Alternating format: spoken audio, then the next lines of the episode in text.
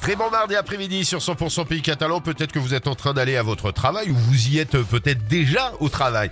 Ah en tout cas, moi, je vous accompagne. hein, C'est Philippe. hein. Je vous accompagne en musique et avec des tubes parce qu'il y a Michael Jackson qui arrive encore à Donne Foyer. 100%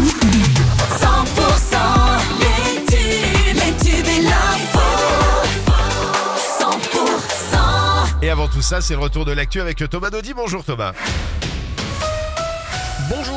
Bonjour, à tous. L'aéroport de Perpignan bouclé et évacué ce matin après euh, cette découverte des explosifs dans la valise cabine d'un voyageur, passagers et personnel présents sur place ont été dirigés euh, vers euh, un hangar. Le passager en question d'origine italienne devait embarquer sur un vol Ryanair destination le Maroc. Il a été interpellé et placé en garde à vue. Seul le vol concerné a été retardé.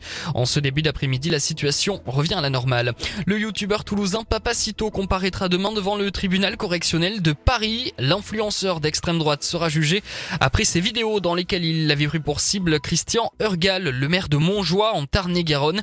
À l'origine des tensions, un contentieux avec un éleveur sur l'usage d'un chemin rural, euh, cible d'insultes mais aussi de menaces de mort. L'élu tarn-et-garonnais avait même dû être placé sous protection policière.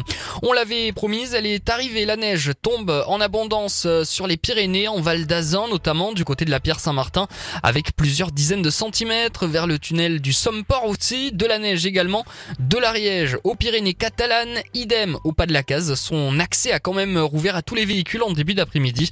On rappelle aussi que les Pyrénées-Atlantiques sont placées par Météo France en vigilance orange face au risque avalanche. De la neige, mais aussi pas mal de pluie dans le Gers. Par exemple, plusieurs routes départementales sont fermées à la circulation en raison d'inondations. Le conseil départemental rappelle qu'il vaut mieux éviter de s'engager sur une route submergée. À la tramontane également du côté de, du Languedoc-Roussillon à la mi-journée on relevait déjà des rafales à 130 km heure notamment au Cap euh, Cerbère. Envoyer des troupes en Ukraine ne serait pas dans l'intérêt des Occidentaux. Le Kremlin a prévenu en réponse aux propos d'Emmanuel Macron. Le président a annoncé hier que l'envoi de troupes au sol n'était pas exclu. On ne peut rien exclure dans une guerre qui se tient au cœur de l'Europe, a ajouté ce matin son premier ministre Gabriel Attal.